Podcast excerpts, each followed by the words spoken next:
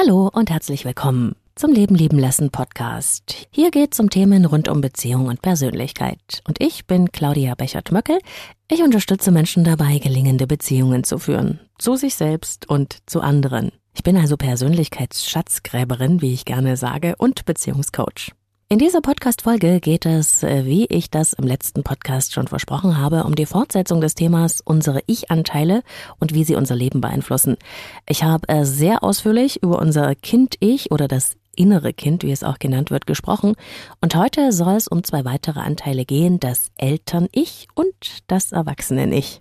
Und natürlich freue ich mich wie immer, dass du mit dabei bist. Leben, lieben, lassen. Der Podcast zum Thema Persönlichkeit, Beziehung und Selbstliebe. Von und mit Claudia Bechert-Möckel. Ja, und ich habe gemerkt, äh, das Thema inneres Kind, äh, um das es in der letzten Podcast-Folge ging, das hat offenbar einen Nerv getroffen. Es haben mich äh, einige meiner Klienten, mit denen ich arbeite, aber auch Podcasthörer angeschrieben und mir erzählt, wie dieses innere Kind ihr Leben heute noch beeinflusst und welche Erfahrungen sie damit machen. Und etwas davon möchte ich euch heute erzählen. Da ist zum Beispiel Vera eine Klientin, mit der ich schon längere Zeit arbeite. Und äh, Vera ist wirklich das, was man eine beneidenswerte Frau nennen kann. Sie ist Anfang 40, wunderschön, beruflich sehr erfolgreich, ein sehr angenehmer Mensch und ja, von außen denkt man einfach nur, wow. In Vera selbst äh, sieht es allerdings manchmal ganz anders aus. Obwohl sie sehr tough ist und weiß, wer sie ist und was sie kann, kippt sie ab und zu in einen Zustand von Hilflosigkeit und Kleinheit. Dann hat sie Angst, in Meetings etwas zu sagen. Die Sprache ist blockiert, das Denken auch, und sie hofft einfach nur, dass niemand sieht, dass sie eigentlich gar nichts kann. Was niemand von außen sehen kann, ist, dass Veras Kind-Ich immer mal wieder das Steuer übernimmt und dieser kindliche Anteil von ihr, der schleppt einen schrecklichen Glaubenssatz mit sich herum, ich bin nicht gut genug. Und wenn Veras Kind-Ich die innere Führung übernimmt, dann ist sie nicht mehr die taffe, erfolgreiche Frau, dann ist sie einfach nur klein und überfordert. Wie ein kleines Mädchen, das mitten in einem Meeting steht und irgendetwas sagen soll. Und weil Vera dann die Welt aus der Perspektive des Ich bin nicht gut genug sieht, wie durch eine dunkle Brille, glaubt sie auch, dass andere Menschen das Gleiche in ihr sehen. Sie also für nicht lebenswert und nicht gut genug, nicht schön genug und überhaupt für unwürdig befinden. Das sorgt dann immer wieder in Veras Beziehungen, aber auch im Job für Erfahrungen, unter denen sie entsetzlich leidet. Und was sie dann zusammen gemacht haben, ist, dass Vera gelernt hat zu beobachten, wann es in ihr kippt, also wann das innere Kind das Ruder in ihr übernimmt und was da genau passiert. Wir haben also ihre Wahrnehmung aktiviert. Und wir haben zusammen daran gearbeitet, dass ihr inneres Kind sich beruhigen kann, aber auch, dass Vera mit ihrem erwachsenen Ich die Führung übernehmen kann, um ihre Wahrnehmung von sich selbst und anderen wieder gerade zu rücken. Veras neue Haltung lautet, ich bin gut genug, so wie ich bin. Und inzwischen ist sie richtig gut in ihrer Selbstregulation, hat wieder viel mehr Lebensfreude und ihr Leben hat sich komplett verändert, weil sie gelernt hat, selbst die Führung zu übernehmen und nicht das innere Kind immer wieder einer überfordernden Erfahrung auszusetzen. Und im Grunde geht es darum immer, dass wir Selbstmanagement lernen, dass wir, wie ich gerne sage, verstehen, wie wir so geworden sind, um es verändern zu können. Und das ist das Gegenteil von automatisch unseren Ängsten und Emotionen ausgeliefert zu sein und von ihnen gesteuert zu werden. Und jetzt kurz Werbung für Avea, dem führenden Schweizer Unternehmen in Sachen Longevity-Forschung. Avea hat sich einen Namen gemacht mit hochwertigen Supplements auf dem neuesten Stand der Wissenschaft für ein langes und gesundes Leben. Und wichtig dafür ist auch, hast du vielleicht schon gehört, ein möglichst stabiler Blutzuckerspiegel, ohne allzu heftige Spitzen und Abstürze, wie das zum Beispiel nach einem kohlenhydratreichen Essen entstehen kann. Und zum Glück gibt's eine natürliche Möglichkeit, solche Glucose-Crashs zu vermeiden, die ja nicht gut für unseren Körper sind. Von Avea gibt's den Stabilizer mit einer revolutionären blutzuckerstabilisierenden Formel. Im Stabilizer sind drei natürliche Inhaltsstoffe und die blockieren ca. 40 Prozent der Kohlenhydrate beim Essen. Das bringt deinen Blutzuckerspiegel in Balance, wenn du mal was richtig Kohlenhydratreiches isst, wie zum Beispiel einen Geburtstagskuchen. Eine Kapsel vor dem Essen, wenn es zu üppig wird, und die Zuckercrashs bleiben aus, und zwar auf die natürliche Weise dank weißem Maulbeerblatt und Berberin, die im Stabilizer drinstecken. Und das Gute dabei, bleibt unser Blutzuckerspiegel stabil, fühlen wir uns nicht nur besser, es erhöht sich auch das Sättigungsgefühl und die Heißhungerflashs bleiben aus. Hast du auch Lust, den Stabilizer von Avea oder die anderen Longevity-Produkte selbst mal zu testen?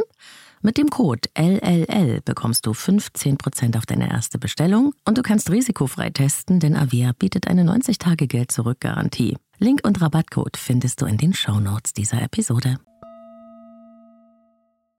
Und eine andere Klientin, Sabine, hat mir erzählt, dass sie beim Hören des Podcastes an bestimmten Stellen überrascht wurde von plötzlichen Erinnerungen aus ihrer Kindheit. Ihr Vater und ihre Mutter hatten schrecklich gestritten und die kleine Sabine hatte furchtbare Angst. Sie wollte alles wieder gut machen und hat gelernt, ein ganz artiges Mädchen zu sein, den Eltern Freude zu machen und so eben aus der kindlichen Sicht heraus den Versuch gestartet, die Familie zusammenzuhalten. Sabines Eltern sind heute alt und streiten immer noch. Und die erwachsene Sabine leidet in Beziehungen immer wieder darunter, dass sie sich übermäßig anpasst, alles versucht richtig zu machen und damit leider immer wieder Partner anzieht, um die sie sich mehr kümmert als um sich selbst.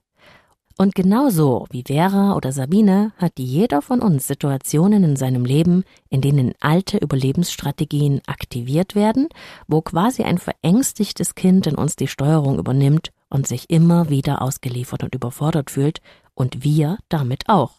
Was dieser kindliche Aspekt, der in jedem von uns lebt, braucht, ist, beschützt und behütet zu werden, getröstet und liebgehabt und unser inneres Kind braucht Führung. Es gibt zahlreiche Konzepte und auch wunderbare Bücher, die sich mit dem inneren Kind beschäftigen. Vielleicht kennst du einige. Und all diese Methoden können einem helfen, diesen Teil unserer Persönlichkeit, also das innere Kind, zu behüten und nachzubeeltern. Ein schönes Wort. Auch ich arbeite mit sehr vielen dieser Methoden und dazu gehören für mich auch Meditations- und Visualisierungsübungen, die ich im Studio produziert habe und die sehr gut für die regelmäßige Arbeit mit dir selbst geeignet sind. Bei mir geht es, das weißt du schon, immer um die Aktivierung von Selbstwirksamkeit, also wie du lernen kannst, dich selbst besser zu verstehen, um kompetent für deine gewünschte Veränderung zu werden. Es geht also um Hilfe zur Selbsthilfe. Wenn du dich dafür interessierst, äh, findest du meine geführte Meditation zur Heilung des inneren Kindes in meinem Audioshop auf www.leben-lieben-lassen.de zum Download. So, und eine kleine Überraschung habe ich auch für meine Podcast-Hörer und Blogleser. Zur Eröffnung meines Audioshops gibt es nämlich speziell nur für meine treuen Hörer und Leser ab sofort einen 30% Rabatt auf alle geführten Meditationen. Und dein Rabattcode lautet Leben minus lieben minus lassen 30. Leben lieben lassen, vorne jeweils groß, dazwischen ein Minus und die 30 hinten angefügt ohne Leerzeichen. Und natürlich verlinke ich den Rabattcode auch nochmal in den Shownotes und im Blog. Die Aktion ist allerdings begrenzt bis zum 30. November. Die ganze Folge zum inneren Kind kannst du dir auch gerne nochmal im letzten Podcast anhören. Heute aber soll es ja um weitere Persönlichkeitsanteile in uns gehen, die in uns aktiv werden und das sind neben deinem Kind-Ich, dein Eltern-Ich und dein Erwachsenen-Ich. In deinem Eltern-Ich sind alle Regeln, Gebote und Werte gespeichert, die dir früher einmal vermittelt worden sind. Also all die Vorstellungen darüber, wie man es macht in der Welt, was du darfst und nicht darfst, was erlaubt und verboten ist und so weiter. Unser aller Leben basiert ja auf einem regelrechten Fundament von ausgesprochenen und unausgesprochenen Regeln und Gesetzmäßigkeiten, die wir so gut wie nie überprüfen, nach denen wir aber unser Leben gestalten. Wir haben sie ganz einfach früher gelernt. An Weihnachten feiert man unterm Weihnachtsbaum, ist zum Beispiel hierzulande eine geläufige Regel unserer Kultur, gegen die ich ehrlich gesagt nichts einzuwenden habe. Ganz anders sieht es aus bei Es gehört sich nicht als Frau allein in ein Restaurant zu gehen. Hm. Oder bei Kinder haben den Mund zu halten, wenn Erwachsene reden. Oder Mädchen sind schlecht in Mathe und so weiter. Wenn du das einmal bei dir selbst überprüfst, wirst du feststellen, dass viele deiner Verhaltensmuster und Grundannahmen über die Welt und wie man es in der Welt macht, auf eben solchen Lebensregeln basieren und vielleicht auch, dass du viele davon eigentlich gar nicht magst und du sie eigentlich abwählen kannst. Sie behindern dich vielleicht sogar, und oft stammen sie von Leuten, deren Leben weit vor deinem war, und oft passen die in uns verinnerlichten weil eben gelernten Regeln, gar nicht zu unserem derzeitigen eigenen Leben. Solange sie aber unbewusst in uns aktiv sind und wir sie nicht überprüfen, steuern sie uns auch und haben Einfluss auf unser Leben. Sobald wir sie aber in das helle Licht unseres Bewusstseins rücken und sie hinterfragen, können wir unser Fundament für unser Leben selbst wählen und werden selbstbestimmter. Wenn du also mal dein Leben nach solchen Do's und Don'ts durchforstest, die unbewusst ihr Werk in dir tun, dann frag dich immer, wer sagt das? Zu welchen Ergebnissen hat das denn in meinem Leben geführt? Und wie müsste eine Lebensregel lauten, die zu meinem gelingenden Leben passt? Okay, also zurück zu den in unserer Kindheit verinnerlichten Lebensregeln und Werten. Die stammen zum großen Teil aus deiner Herkunftsfamilie, also von deinen Eltern und anderen wichtigen Bezugspersonen. Aber Achtung, auch Lehrer zum Beispiel haben einen unglaublichen Einfluss auf uns und ich bin mir gar nicht sicher, ob die immer so genau wissen, wie groß dieser Einfluss tatsächlich ist. Als Kind sind wir jedenfalls wie ein Schwamm. Wir nehmen unser gesamtes Umfeld in uns auf und so eben auch ungefiltert all die Lebensregeln, die in unserer Familie vorkommen. Gespeichert werden diese im Eltern-Ich, einer inneren Instanz, die sich in der Kindheit bildet und die fortan über die Einhaltung der erlernten Lebensregeln wacht. Du kannst dein Eltern-Ich ganz einfach erkennen, nämlich daran, dass du wie mit einem imaginären Zeigefinger winkst, wenn du redest, zu dir selbst und zu anderen. Wenn du etwas sagst, das macht man nicht, reiß dich zusammen, streng dich an. Ganz egal, ob du das sagst oder denkst, zu dir selbst oder zu anderen, das sind klassische Eltern-Ich-Botschaften, mit denen du auf andere, etwa deine Kinder oder auch auf dich selbst einredest. Und es ist wirklich unfassbar, wie wir manchmal mit uns reden. Wenn ich mit meinen Klienten analysiere, was es in uns selbst zu uns sagt, dann gibt es regelmäßig große Stauneaugen. Du bist doch auch zu blöd. Du kannst nichts und du wirst es nie schaffen. Du bist doch nur ein Mädchen. Nicht gut genug, nicht schön genug und vieles andere mehr. Wenn du auch manchmal solche unbewussten Selbstgespräche führst, dann weißt du nun, dass es dein strafendes Eltern-Ich ist, das dir diese Botschaften sendet und dich kritisiert, dich runtermacht. Das strafende Eltern-Ich in uns ist sehr kritisch, ist davon überzeugt, dass es recht hat und dieser Ich-Anteil will einfach immer bestimmen und die Führung übernehmen. Übrigens äh, wird das Eltern-Ich auch aktiv, wenn du mit deinem Partner streitest und ihm oder ihr sagst, was sie oder er alles so falsch macht. Und besonders krass wird es, wenn das strafende Eltern-Ich im inneren Dialog mit erhobenen Zeigefinger auf dem hilflosen Kind-Ich herumreitet. Ein Beispiel? Okay. Stell dir vor, du wirst in deinem Job für einen Fehler verantwortlich gemacht, den du gar nicht verursacht hast. Ein Kollege hat dir die Schuld dafür in die Schuhe geschoben, um selbst ganz, um selbst besser dazustehen. Aber du hast es gar nicht gecheckt, was eigentlich passiert ist. Als du im Meeting öffentlich dafür kritisiert wirst, bist du so erschrocken und überfordert, dass du gar kein Wort mehr rausbringst. Dein inneres Kind ist jetzt am Ruder und ist so hilflos mit all der Schuld und der Ungerechtigkeit, dass es erstarrt und einfach alles über sich ergehen lässt. Du kannst dich in diesem Moment nicht wehren und auch die Dinge nicht richtig stellen. Als du endlich zu Hause bist und dir die Sache immer wieder durch den Kopf gehen lässt, beginnt eine wahre Tirade der Selbstkritik. Du bist doch auch zu blöd, dass du einfach nicht den Mund aufmachst. Du bist ein Idiot, du wirst es nie lernen, oder du bist für den Job einfach nicht geeignet. Das ist das strafende Eltern-Ich, das dir jetzt noch den Rest gibt. Ganz schön fies, oder? Was wir da mit uns selber machen und auch wenn es dir vielleicht sogar normal vorkommt, weil du solche inneren Dialoge von dir kennst. Aber jetzt frage ich dich, machst du das mit deinem eigenen Kind auch so? Wenn dein kleines Mädchen oder dein kleiner Junge die Mathearbeit vergeigt haben, stehst du dann noch da und meckerst mit erhobenem Zeigefinger auf sie oder ihn runter? Und wenn ja, meinst du, dass es davon besser wird? Zum Glück hat das Eltern-Ich in uns auch zwei Seiten, genau wie das Kind-Ich.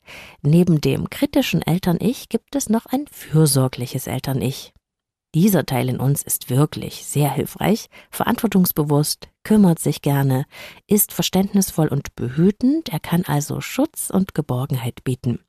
Das fürsorgliche Eltern-Ich übernimmt die Führung, wenn du dich liebevoll um deine Kinder kümmerst, aber auch wenn du für Familie und Freunde sorgst, dich für eine Gemeinschaft engagierst, kurz und gut, wenn du im Wir denkst. Ich liebe es, das fürsorgliche Eltern-Ich in meinen Klienten zu wecken, denn es hat einen starken Willen und viel Kraft. Das Eltern-Ich packt die Dinge an, es ist groß und deshalb ist es sehr gut geeignet, sich um das verletzte Kind-Ich in uns zu kümmern. Wenn etwas schief geht, können wir selbstfürsorglich mit Verständnis auf uns selbst reagieren, Hilfe und Unterstützung suchen oder uns eben selbst geben.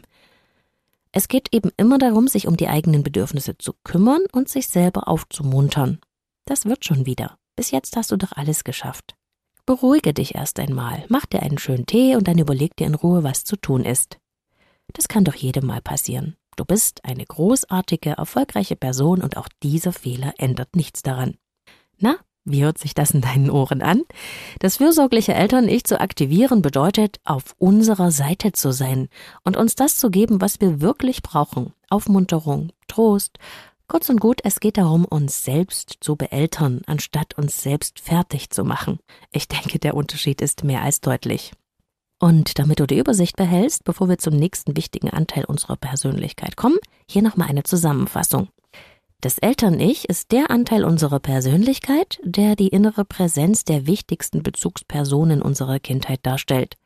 Was uns unsere Eltern über uns selbst, die Welt, die anderen und vor allem darüber, wie man es in der Welt macht, beigebracht haben, verbal oder auch durch ihr eigenes Verhalten.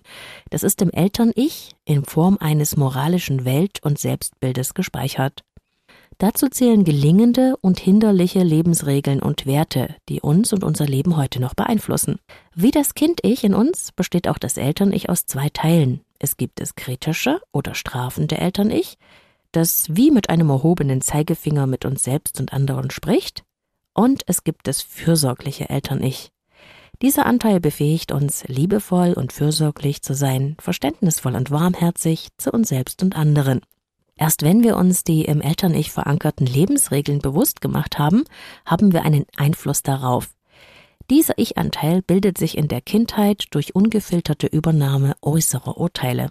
Wenn dich dieses Thema noch tiefer interessiert, vor allem auch unter dem Aspekt, wie diese inneren Anteile miteinander interagieren, findest du in der Transaktionsanalyse, einem Bereich der Psychologie, der sich explizit damit beschäftigt, welche Kommunikationsmuster auftreten, wenn die verschiedenen Ich-Anteile in die Kommunikation mit anderen verwickelt werden, weitere Informationen. Außerdem kann ich dir den großen und wunderbaren Kommunikationspsychologen Friedemann Schulz von Thun wärmstens empfehlen und hier das Buch Miteinander reden, Teil 1. Ich werde äh, die zwei Hinweise in den Show Notes am Ende dieses Podcasts verlinken. So, und damit, tata, zu dem Ich-Anteil, den wir praktisch in Eigenregie geformt haben und der einen wesentlichen Anteil unserer gesunden Selbststeuerung übernehmen kann, wenn wir uns unserer selbst bewusst werden. Jetzt kommen wir zum Erwachsenen-Ich.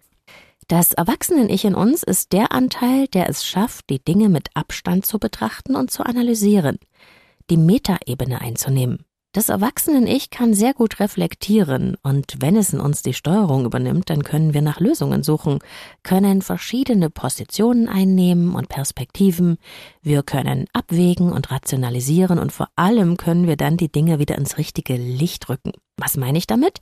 Das verletzte Kind-Ich sieht ja die Welt aus der verzerrten Perspektive der Hilflosigkeit und der Kleinheit. Es erstarrt oder rebelliert, es bockt oder stampft mit dem Fuß auf oder fühlt sich schuldig.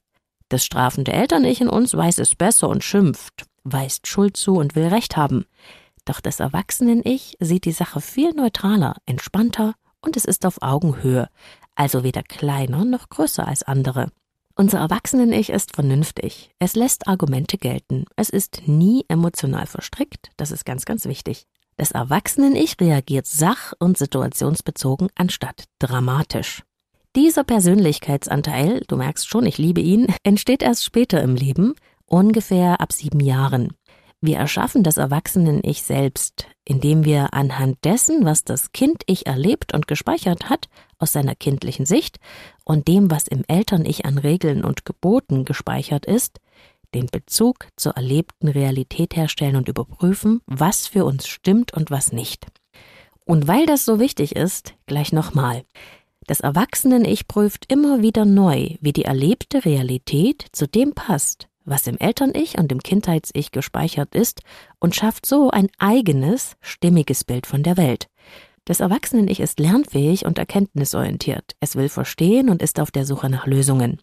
So können in der Kindheit unfreiwillig erlernte Lebensregeln ausgetauscht und verändert werden. Wir können also alte Erfahrungen des Kind-Ichs überschreiben und neu lernen, und das bedeutet, wir können unser Leben gestalten und verändern. Ich bin so dankbar, dass wir diese Fähigkeit haben, denn damit erschaffen wir unser eigenes selbstbestimmtes Leben ganz einfach, indem wir uns bewusst werden, anstatt, und das ist der Unterschied, im Automatikmodus durchs Leben zu fahren. Und da du diesen Podcast hörst, also dich für Themen wie Veränderung und Selbstbestimmtheit interessierst, kannst du sicher sein, dass dein Erwachsenen-Ich aktiviert ist. Allein, dass du dich auf die Suche nach Lösungen für deine Probleme begibst, ist ein Signal deines Erwachsenen-Ichs. Je mehr du das stärkst, je mehr du lernst und dich selbst verstehst, umso bewusster erkennst du dich und umso mehr wird das Erwachsenen-Ich in dir die Führung übernehmen. Das kann ich dir wirklich versprechen. Und hier noch eine wunderbare Methode, wie du die Position des Erwachsenen-Ichs bewusst einnehmen kannst.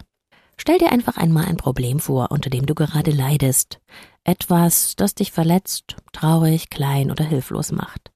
Vielleicht ist es eine Sache, die dir noch nicht gut gelungen ist oder auch ein Problem mit einem anderen Menschen. Wie fühlst du dich genau, wenn du an diesen Mensch oder diese Sache denkst? Benenne drei Gefühle für dich, etwa ich fühle mich dann ausgeliefert, machtlos, schuldig. Und jetzt du.